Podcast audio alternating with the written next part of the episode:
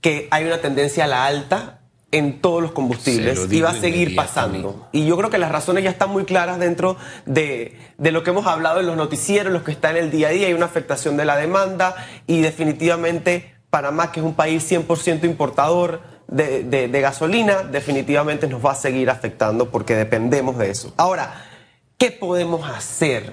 ¿Qué podemos hacer eh, cuando tenemos un aumento en nuestro costo de vida que afecta directo a la capacidad de compra que tengamos nosotros en nuestras familias. Y vamos a hablar un poquito de eso en este análisis, ¿no? Y yo quiero comenzar haciendo un simil, o sea, haciendo una comparación entre las finanzas personales, cómo debemos llevar nosotros nuestras finanzas personales con las finanzas de una empresa. Y lo hablábamos un poquito eh, fuera de cámara, Susan, y es que las empresas tienen contralores, eh, tesoreros, fiscales, personas que ven la contabilidad. Hay un equipo que se encarga de, de verificar nuestras finanzas personales, de, de, las finanzas de una empresa, perdón. Pero nosotros a nivel personal no queremos ni siquiera abrir los estados de cuenta de nuestras cuentas, de nuestras tarjetas de crédito y revisar, señores, una hora de su fin de semana para ver cómo está usted parado financieramente. Entonces, ¿a qué voy con esto? En que en estos tiempos en que estamos viendo aumentos de costos, la recomendación puntual es que seamos más delicados, más consistentes y, y, sobre todo más detallados con nuestras finanzas personales. Eso es una recomendación muy puntual. Ahora, yo siempre hablo en los videos del arte de presupuestar que eso es algo que tampoco... Todo el mundo sabe que hay que hacer su presupuesto personal, todo el mundo sabe que tenemos que hacer presupuestos familiares, pero nunca lo ejecutamos y nunca lo hacemos al pie de la letra por N o Y motivo. Y ahora que estamos en este periodo en el que se nos están subiendo los gastos, en que la gasolina está arriba, en el que definitivamente hay una... tenemos una brecha de ingresos, porque una diferencia eh, eh, clara entre las finanzas personales y las finanzas de una empresa es que la empresa puede traspasar el costo. Yo aumento eh, mis precios para poder subsanar el aumento de la gasolina que me están cobrando. Pero nosotros, a nivel de persona natural, muchas veces no se puede. Yo no puedo tener más ingresos ahorita que esto me está costando más ir al trabajo todos los días. Entonces, ¿cómo puedo hacer, señores? Revisión constante de mi presupuesto. ¿Usted presupuesta, Susan? Totalmente. ¿Sí? Todo lo que hago. Es importante hacerlo porque, señores, si usted no sabe hacia dónde va, cualquier camino es correcto. Mira, por ejemplo, a veces nos metemos en proyectos chiquitos, grandes. Eh, quiero ir de shopping, yo tengo que saber solamente me voy a gastar 50 dólares. Mi realidad son los 50 dólares. No voy a usar más la tarjeta. Yo estoy haciendo un proyecto en mi casa y a todos los que fueron, yo fui como el Estado licitando, dije, solamente tengo esta cantidad de presupuesto y tiene que alcanzar. Entonces creo que es parte de ese ejercicio que hay que hacer. En este momento, Juan Carlos, escuchándote decir esto de la revisión y demás, eh, es un buen momento para arriesgarse a invertir. Leí un artículo precisamente esta semana de la capacidad de riesgo de Panamá en inversión, tanto para nacionales como extranjeros y nuestro nivel de riesgo en realidad es muy bajo. Sí, correcto. Entonces, ¿es bueno o no es bueno? Préstamos, consolidar deudas, ahora que van a subir los intereses, las tasas de intereses de préstamo. ¿Qué nos recomiendas? Mira, la inversión no es lo mismo que el apalancamiento. Okay. Ojo, usted está haciendo una, una, una modificación en su casa que quizá la necesitaba, pero que no le va a representar mayores ingresos. Eso es una realidad, ¿no? O sea, quizá va a generar plusvalía en su casa. Ahora, Panamá tiene una recuperación económica muy positiva con referente a otros países de la región. O sea que ahorita, si usted se quiere meter en un proyecto que sea un apalancamiento, es decir, pedir prestado para hacer un modelo de negocio que le vaya a generar más ingresos, yo sí lo recomendaría. ¿Por qué? Porque en estos momentos sí hay que ser recursivo, hay que tener operaciones diferentes y hay que tener diversificaciones de ingresos que le permitan subsanar estos aumentos en los costos que estamos teniendo eh, eh, en la vida diaria, como el ejemplo de la gasolina. En el tema de la gasolina, por ejemplo, hable con sus vecinos, tracen una ruta en conjunto, de pronto si vienen del oeste tienen que salir un poquito, ustedes madrugan, pero bueno, de pronto salen hasta media hora más temprano, ¿ah? madrugar un poquito más. Y se ponen de acuerdo y alguien los reparte y en la tarde el carpool, ¿no? Que, en otros países es tan popular. Eh, podemos hacerlo, en fin, hay alternativas. El problema en Panamá, y esto es mundial también, es que se sigue consumiendo y a veces hasta un poquito más cuando la gasolina está cara. Mírese ese fenómeno. Qué interesante. ¿Eso quiere decir que sacamos plata donde no la tenemos que pagar la gasolina o qué es lo que pasa? Bueno, lo que pasa es que, ¿qué, qué pasa, Hugo? Es que el panameño es así. ¿Cuál es la diferencia de vuelta entre unas finanzas personales y una finanza de una empresa? Que la empresa se da cuenta cuando los costos aumentan y toma acciones para poder subsanar su ganancia. Nosotros a nivel personal no lo hacemos. Sabemos que nos está costando más plata, pero simplemente seguimos con el mismo estilo de vida y haciendo exactamente las mismas cosas.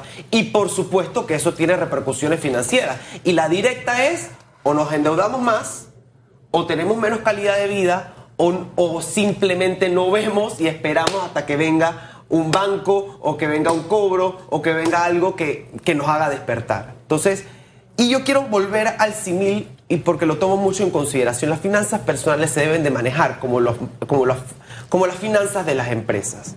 Y cuando a las empresas les suban, les suben sus costos, como es el caso puntual de la gasolina, que nos está afectando a todos. Señor, usted gana, te llenaba ahora su tanque con 40 dólares, usted lo está llenando ahora con 65.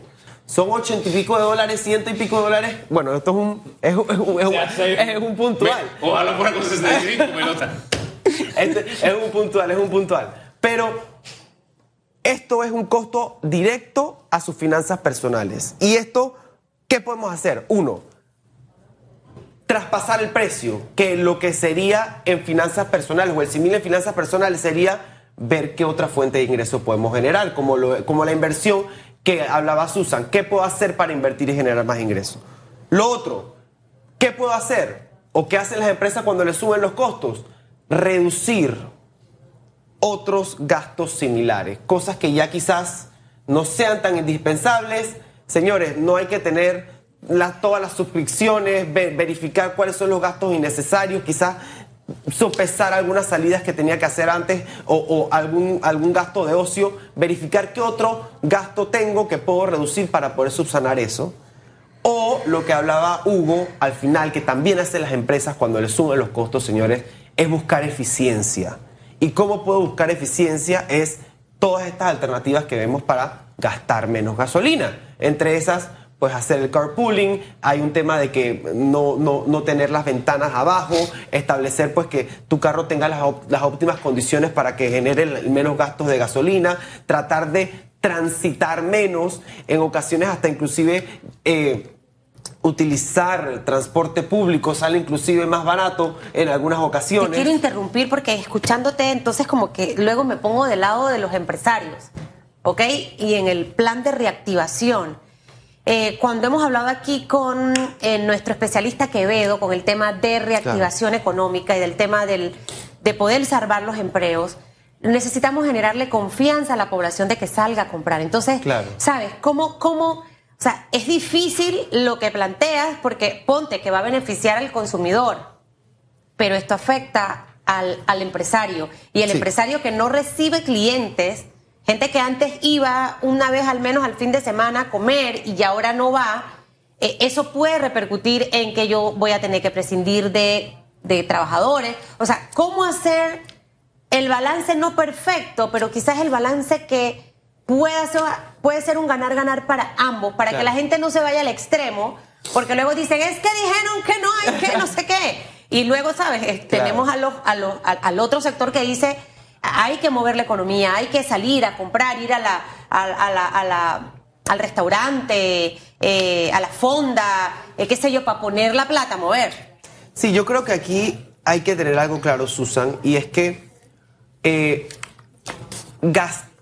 gastar más de mi presupuesto con la excusa de apoyar al país a reactivación económica no tiene ni pies ni cabeza. Pero gastar con mi presupuesto, eso sí, sí si, yo creo si lo tengo puedo. Correcto, si tienes la capacidad y tú tienes un, estado en que tú tienes tu vida presupuestada, tienes tu fondo de emergencia, tienes la capacidad de decir, tú sabes, yo tengo mi presupuesto de ocio, vamos a salir y vamos a invertir, yo creo que sí, es, que sí es posible. Pero ese panameño de a pie que ahorita mismo se está gastando 40, 50, 60 dólares o 100 dólares más en gasolina y que, lo, y, que lo está pesando, que le está pesando este aumento que estamos teniendo, yo creo que sí sería prudente decir, hey, vamos a coger las cosas con calma y vamos a priorizar en los gastos que son importantes. Ojo, yo sí creo que Panamá tiene la posibilidad de que esta reactivación económica sea positiva para todos y que los empresarios definitivamente nuestros gastos, que son los que financian nuestro estilo de vida, son los ingresos de las empresas. Claro. Y definitivamente eso es, parte, los gastos es la, es la, forma en que nosotros financiamos